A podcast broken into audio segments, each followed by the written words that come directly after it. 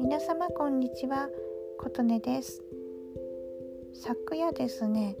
スタンド FM で久しぶりにライブをしてみて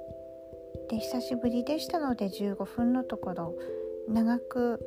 3倍ぐらい喋りました。でその後クラブハウスの方に行きまして入ったルームでちょっと人がいなかったので思いっきり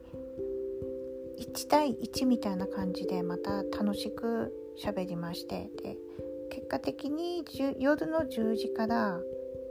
12時半ぐらいまでずっと喋りっぱなしでで私自身は楽しい時間を過ごさせていただいたんですが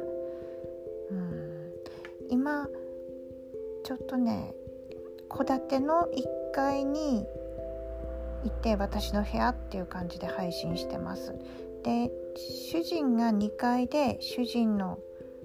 持ち場っていう感じで1階と2階にいるのですごく、まあ、隔離された状況なので過ぎな時に過ぎに配信してもいいかなっていう状態だったんですけども昨日初めて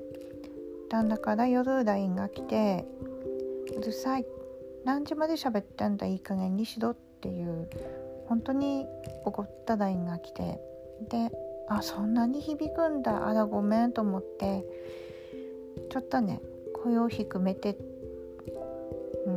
やったんですけども。いや私ここに引っ越す前は東京の新宿にいたので工事音とかが日中からガガガガガガガってすごかったんですよ。でそう工事音が夜に終わって静かになると今度夫がこう帰ってきていろいろガチャガチャっていう生活音が入りで夜9時半になると寝るのでいびき音が入りなので収録する時って難しい環境ででなんかちょっと扉のある、えーと洗濯機置き場ちょっとお風呂に行く途中のそこの前に丸まって座って扉閉めでやれば収録はできるんですけど w i f i の電波が今度届かなくてっていう感じでなかなかに難しいなと思ってそれで10月中旬に、千葉県銚子市に引っ越してきたら今度は完成なとこだろうから静かな環境で好きなだけ収録できるなと思ってたらなかなか今度はそいがなくて目の前の通りが車の通り抜けルートになってるらしくてやっぱりガガガガってそれから近くに JR 銚子駅があるので列車のコトンコトン。で